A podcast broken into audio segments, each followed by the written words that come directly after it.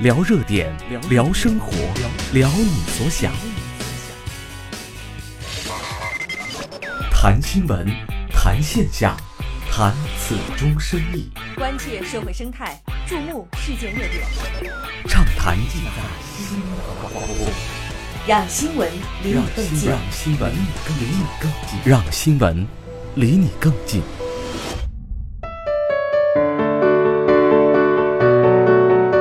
Hello，各位好，欢迎收听新华广播，这里是畅谈，我是孟畅。我是瑞东。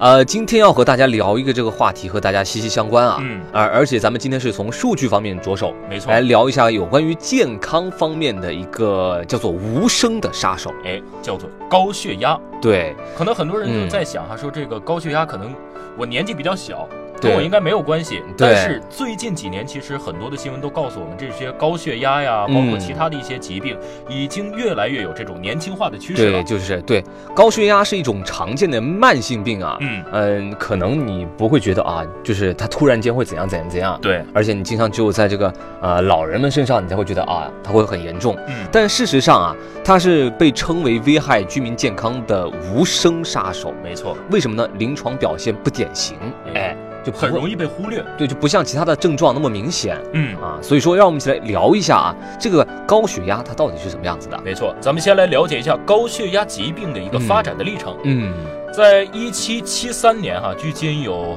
将近两百五十年了。嗯医疗界呢开始关注这种高血压的病症。嗯，然后是一八五六年提出了高血压对心脏、肾的损害。没错，不过呢，直到一九三三年，这个高血压才真正的被确认为是一种疾病。嗯，一九五零年确定高血压为心血管疾病的危险因素。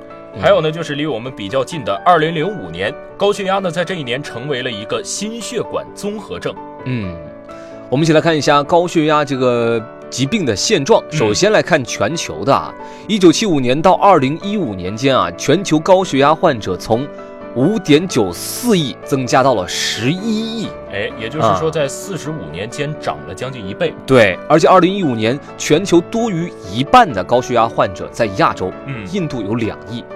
我们再来看一下全国的数据哈，在二零一零年的时候呢，中国的高血压患者有二点七亿；二零一零年呢，男女学生血压偏高的检出率也分别有百分之四点九跟百分之三点五。嗯二零一四年呢，分别增长到了百分之七和百分之五点七，对，你想这是学生啊，在学生里头还啊不，是说咱们这种上班族二三对十岁，对对对对，而且是男学生明显高于女学生啊。没错，啊，二零一二年高血压患病率高达百分之二十五点二，嗯也就是说每四个成年人中就有一个高血压。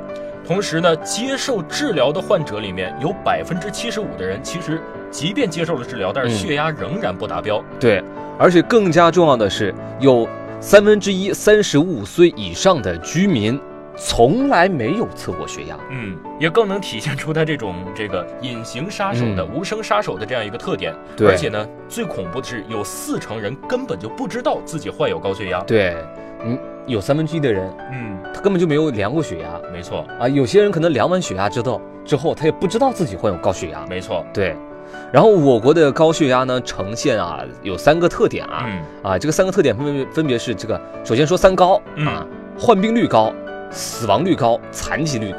没错。不过呢，针对这三高，其嗯实还有三低，就是知晓率低、治疗率低，同时控制率也低。对，所以说就是危害很高，嗯啊，然后他这个自保的这个能力意识也很低。没错。那么到底为什么会引发高血压呢？我们一起来看一下，诱嗯发高血压到底都有哪些因素。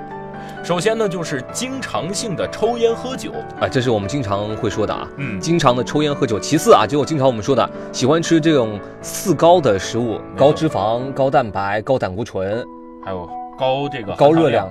高热量、嗯高含糖量，还有呢就是作息不正常、严重缺觉的人，就是困的，嗯，然后是长期缺乏运动，长期缺乏运动，这相当于相当于说这个身体肯定是亚健康状态。没错。嗯，还有呢，一个就是大家经常忽略的工作压力大、情绪烦躁，其实也容易引发高血压。对对对对然后高血压发病的高峰时间嗯啊，其实它有个时间段没错，啊、从早上的这个六点到十点这段时间是高发的，没错。然后是下午的这个十六点到十八点，所也以是一说个高发阶段。大家在这个时段呢，也可以去注意一下，如果确实是在这个时间段发生了这种类似的高血压的症状，我们就嗯要注意了，要去医院准备查一下。嗯，我们再来看一下理想血压和高血压之间的对比，它到底是一个怎对样的一个区别？就是我们就一直说高血压，高血压，但是什么样子才是高血压呢？嗯，首先，血压分为这个收缩压和舒张压啊也，就是咱们嗯平时俗称的这个高压和低压嗯。嗯对，首先是收缩压啊，嗯正常的理想血压啊，应该是在一百二十毫米汞柱，啊没错，但是如果说当你大于等于一百四十毫米汞柱的时候，那你就是高血压这已了。经算是高血压了。嗯，还有呢，就是我们这个俗称的低压舒张压，它呢正常情况下应该是在八十毫米汞柱左右，而如果你患了高血压呢，量出来的数值就会是大于等于九十毫米的汞柱。嗯，如果说你在这个数值内的话，或者说接近这个数值的话，嗯，那可能就是有这个高血压的症状了啊。没错，呃，世界高血压联盟建议啊，成年人要定期的测量血压。没错。啊如果我们其实定期测量血压的话，高血压其实控制起来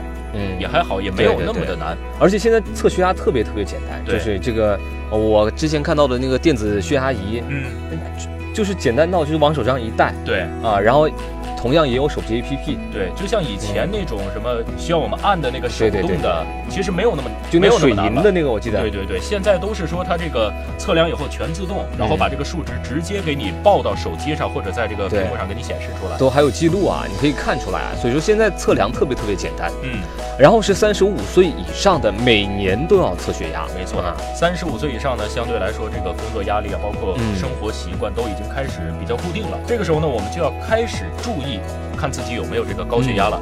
然后是高血压患者每六个月要测一次血压，嗯。